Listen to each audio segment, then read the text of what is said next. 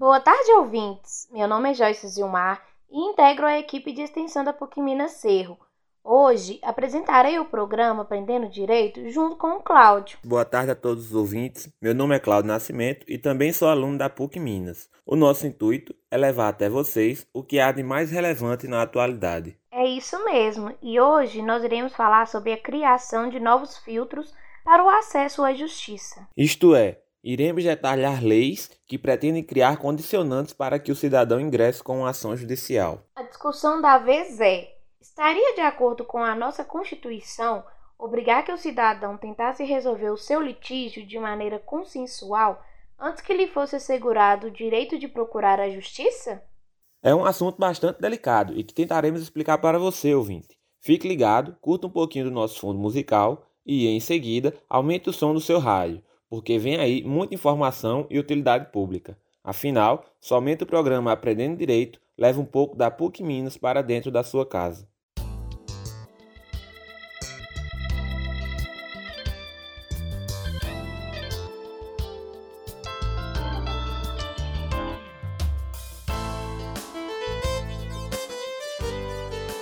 Já falamos em outros programas que no Brasil é garantido a todos os indivíduos o acesso à justiça, isto é, que todo mundo possa procurar o judiciário para resolver os seus conflitos. Durante algum tempo, a única possibilidade de resolução de conflitos seria pelo ingresso com ação judicial. Entretanto, com o passar do tempo, a partir das mudanças da nossa sociedade e pelo aumento expressivo dos números dos processos, começaram a ganhar espaço outros jeitos de se resolver uma briga jeitos que não necessariamente demandam a participação de um juiz. Um exemplo de alternativa ao judiciário é a mediação de conflitos extrajudicial, tema que já trabalhamos em outros programas. Além da mediação, destacamos a alternativa da arbitragem, quando a decisão final é proferida por um terceiro, mas que não é juiz.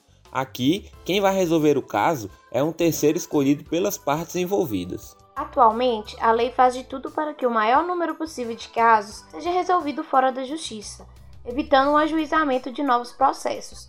Não obstante, nem todo caso pode ser resolvido sem a intervenção de um juiz. Suponhamos que um casal esteja divorciando e que esteja brigando para ver quem vai ficar com a guarda de um filho menor de idade. Neste caso, embora haja a possibilidade da realização de uma mediação para que o casal tente se resolver por si próprio, mesmo que o acordo seja firmado fora da justiça, ele deverá ser levado ao conhecimento de um juiz para sua aprovação.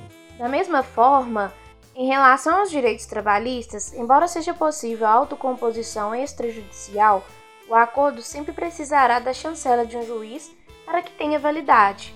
Tá bom. Então, embora entrar com uma ação na justiça ainda seja o jeito mais comum de resolver as nossas brigas, já existem alternativas que não contam com a participação do juiz vimos que essas soluções alternativas ao judiciário estão ganhando força. Mas o nosso foco mesmo hoje é entender que, normalmente, o cidadão não precisa tentar uma alternativa ao juiz.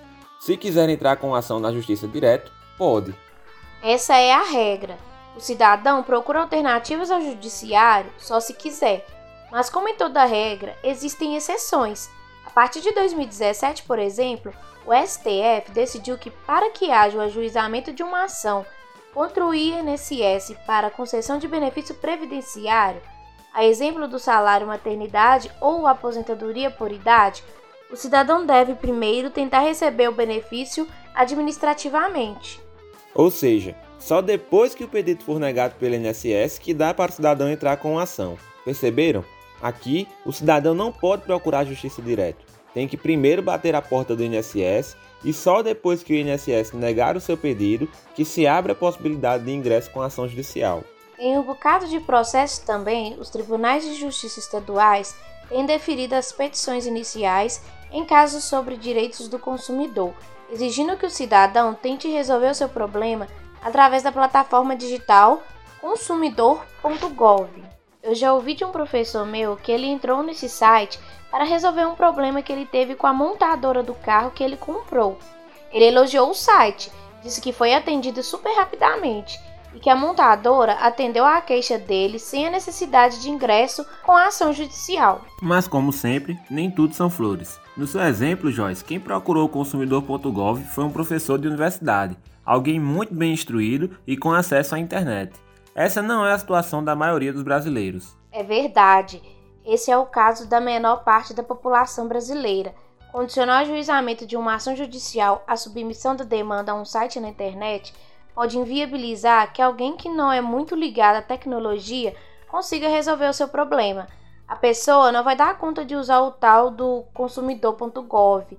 E se virar moda, o posicionamento dos tribunais de justiça que comentamos também não conseguirá entrar com uma ação judicial. Sim, vale repetir que já existe uma tendência dos tribunais no nosso país de só permitir o ajuizamento de ação depois que o cidadão tentou resolver no consumidor.gov. Isso cria um obstáculo que impede que todo cidadão ingresse com ações quando o assunto for direito do consumidor. Só vai poder resolver o seu problema com o juiz se primeiro tiver sido fracassada a tentativa através da plataforma digital que comentamos. Estamos falando, então, de situações em que os cidadãos têm negado seu acesso à justiça por não ter buscado resolver o litígio de maneira extrajudicial anteriormente. É um filtro colocado no acesso à justiça que poderá prejudicar muitos indivíduos que não tiveram acesso à internet. Haja vista que a plataforma do consumidor.gov requer o acesso a uma boa rede de internet. Isso pode até ser bom para os advogados, mas me parece muito ruim para a população em geral. Não podemos ser tão egoístas. Com a criação desses filtros que a Joyce comentou, o pessoal mais simples não vai conseguir resolver mais nada sem procurar um advogado. É mesmo, eu não tinha pensado nisso coisa que nem precisa de advogado pode se tornar um verdadeiro filão para a advocacia. Isso para mim é burocratização, impedir que qualquer um do povo resolva seus problemas de forma gratuita. Tomara que as universidades e a defensoria pública percebam isso e ofereçam esse tipo de serviço gratuitamente. Ou então, tomara que alguém haja para mudar isso. Mesmo porque a lei mais importante do nosso país assegura o acesso à justiça integral e gratuita. Infelizmente, ao meu ver, tudo isso tende a piorar. O governo sancionou recentemente uma medida provisória que transforma em lei a exigência que os cidadãos, antes do ajuizamento da ação, busquem solucionar seus conflitos primeiro através dos meios administrativos disponíveis. A Joyce falou piorar pois, mesmo que existam algumas decisões dificultando o acesso à justiça, como comentamos, não havia ainda uma legislação que servisse como base legal para elas, de modo que nem todo juiz decidia igual. Com a criação da nova lei, vai ficar difícil o judiciário como um todo tolerar as ações sem que antes a parte tenha procurado essas outras formas de resolução do conflito. Nossa, bem que falamos que o assunto hoje é delicado. É importante destacarmos que a quantidade de litígios que chegam aos nossos tribunais é bastante elevada. E lógico que há vários fatores que contribuem para isso. O próprio descumprimento dos direitos que já existem nos parece ser a principal causa para que a população busque o judiciário. Nesse contexto de abarrotamento de ações no judiciário, métodos de resolução de conflitos que não exigem a participação de juiz podem e devem ser desenvolvidos. Nós acreditamos na possibilidade de uma solução negociada que seja fruto de um diálogo entre as partes. Entretanto, discordamos que esse movimento possa ser imposto às pessoas. Ora, deve ser garantido sempre a quem quiser, mas principalmente a quem precisar, o acesso incondicional e gratuito ao judiciário. É bom que essas soluções fora da justiça existam. Também é interessante que seja incentivada uma nova cultura na sociedade, para que cada vez mais a cultura do litígio seja substituída pela cultura do diálogo. Mas isso deve acontecer de forma natural. É o povo que deve optar entre uma coisa e outra, o que importará em renúncia à opção da justiça a partir do momento que os outros métodos de solução de conflitos se mostrem acessíveis e mais vantajosos. E essa mudança da cultura do litígio, ou mesmo garantir maior acessibilidade das comunidades em geral a recursos tecnológicos, leva tempo. Até lá, precisamos ficar atentos a todas as iniciativas que, de algum modo, restringam os cidadãos do direito de acessar o judiciário.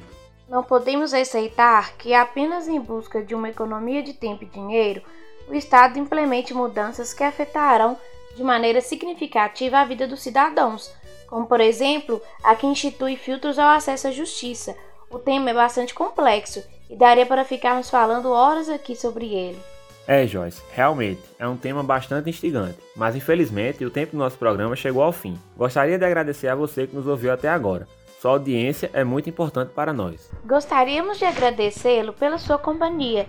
E se você se interessou pelo assunto do programa, mas ficou com alguma dúvida, entre em contato com Aprendendo Direito através do WhatsApp. Nós da extensão da PUC Minas estamos à disposição para respondê-lo e será um prazer esclarecer os seus questionamentos. O nosso número é 38 98417 6606. Nos siga também no Instagram, arroba, programa, underline, aprendendo direito. Hoje, o programa foi apresentado pela Joyce e por mim. A Joyce também foi responsável pela edição de som. O roteiro foi produzido em conjunto pelo Rafael Chiari e por mim, embora a ideia tenha sido da professora Camila Paulinelli. O Rafael também se encarregou da revisão final do programa.